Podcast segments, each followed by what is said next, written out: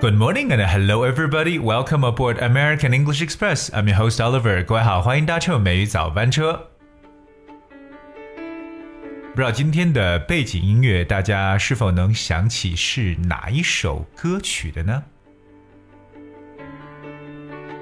Alright, this is uh, the song uh, that was from Taylor Swift, "Love Story" 爱情故事。呃，我相信很多人呢对这首歌呢都是。 呃，耳熟能详的，听了很多很多遍。今天的每一早班车呢，Oliver 其实想跟大家来聊一聊英文当中关于 story 而它的一些事情。那 story 这个单词呢，首先我想说的是，我们不是所有的故事都用 story，有些故事还用的是不同的词汇。而且呢，我们要了解一下，就是 story 这个词，它除了故事之外，还有一些其他的一些含义。所以说呢，想知道所有跟 story 相关的一切，要好好的聆听。记笔记了。Everybody loves stories. Okay, we I think I have been keen on listening to different type of stories ever since I was a child. 嗯、um,，所以呢，其实很多人从小开始呢，都喜欢听各种各样的故事。So 我们呢，一旦爸爸妈妈回到家之后，就会告诉他们，Tell us a story. OK, tell me a story. 给我们讲一个故事。我们在英文当中呢，把讲故事的人呢叫做 storyteller。 storyteller 讲故事的人。可是大家想一想，小时候大家比较喜欢听的故事呢，有可能是不一样的，对不对？I think when we're a child，OK，、okay, 那最喜欢听的故事就是一些 bedtime story，我们称为睡前故事，对吧？那很多家长呢，也都是哎拿一本这种书出来呢，然后给小孩子呢来读一些故事，哎，也帮助他很快的能够能够睡觉。It's called bedtime story。当然。小的时候，我们听到的故事呢，其实一大部分类型呢是属于童话故事，对吧？而童话故事在英文当中呢，其实不使用 story，我们叫做 fairy tale。fairy tale，我们知道 fairy 呢，来表示就是仙子、仙女或者神仙的一层意思了。So fairy tale，而 t a l e tale 这个单词呢，才来表示故事。But what is the difference between story and tale？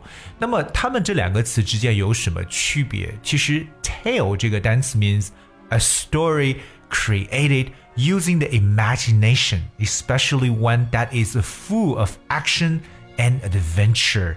所以 tale 这个单词呢，它更多来表示为是充满了这种惊险的一些故事，包括一些历险记。那用自己的想象来展开想象出来的这些事情，我们都叫做 tale。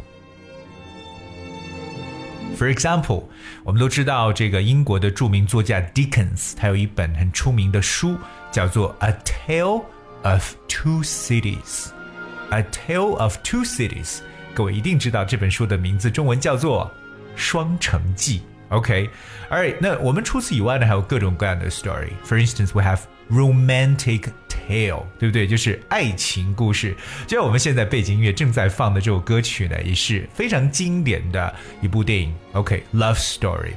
那 love story 或者 romantic tale 都可以表示爱情故事。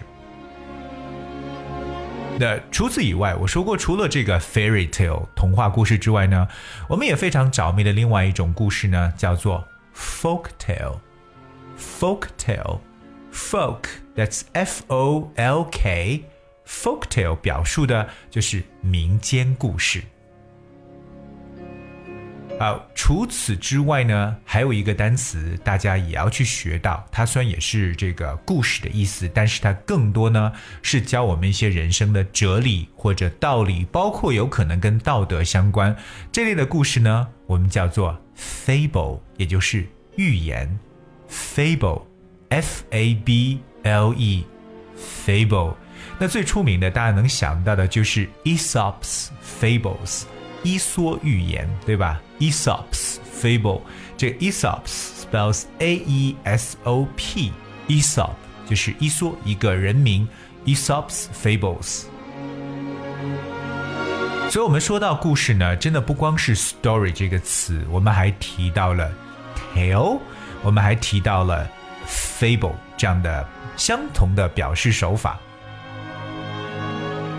可是 Oliver 也想跟大家说，story 这个词呢，它有些情况真的是和故事没有什么关系的。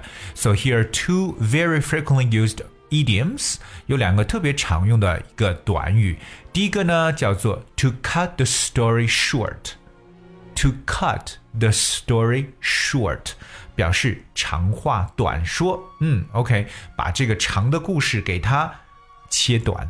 To cut the story short，这个 story 就不一定表示故事了，就我们表示长话短说的意思。还有呢，就是在我们的生活当中呢，或口语当中，我们常听到这么一个对话，就是会听到别人去讲说，Well, I won't buy your story. I won't buy your story. 它的表面意思是我才不去买你的故事。I won't buy your story。它实际的意思表示。I don't believe what you said。我不相信你所说的话。所以这是在口语当中，我没是用 story 这个词，但是它跟故事却完全没有任何的关系。OK，so remember, I won't buy your story and to cut the story short 这两个特别常用的短语。 而今天我们继续跟大家去总结一下我们刚才所讲的东西啊，我们说到了故事叫 story，那我们说的更多的呢是 tale 这个词，我们提到了有童话故事 fairy tale，一些历险故事，包括 folk tale 民间故事。OK，当然我们也说到了寓言的这样的词汇。叫 fable，所以说各位一提到故事这个词的时候呢，就知道呢，实际上呢，they are very different，是非常非常不一样的。所以英语的学习呢，一定要灵活起来，也是希望各位呢，好好的去使用我们今天所学到的一些知识。All right, guys, that's we have for today's show。今天的节目呢，就基本上到这里告一段落了。那今天最后给，大家去带来了一首英文歌曲，大家听听这个旋律呢，想，哎。这不是一首中文歌吗？没错，是我们中文传奇这首歌曲的英文版本，因为它的翻译呢叫 Fairy Tale，童话故事。And I think it sounds really nice，真的很好听。所以大家如果你喜欢的话，可以把这首歌曲呢能够去很快很快的学会，看看里面的英文的歌词到底都说了什么样的事情。Alright, so let's enjoy the song and thank you so much for tuning today. Until tomorrow. to be seen. You had walked away and closed the door. When will I see you again? When will the sky stop to rain?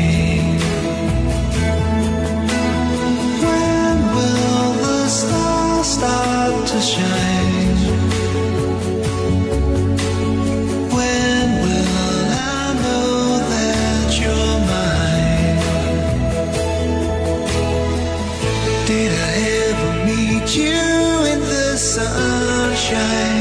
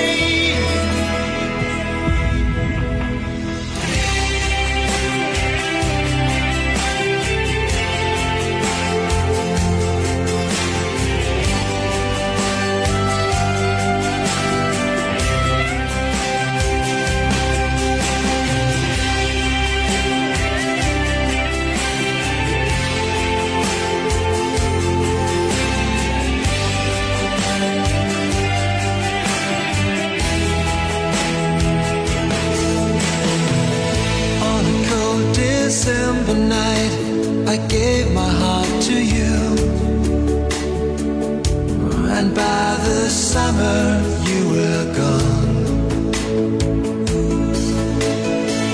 Now as the days grow older and the stars will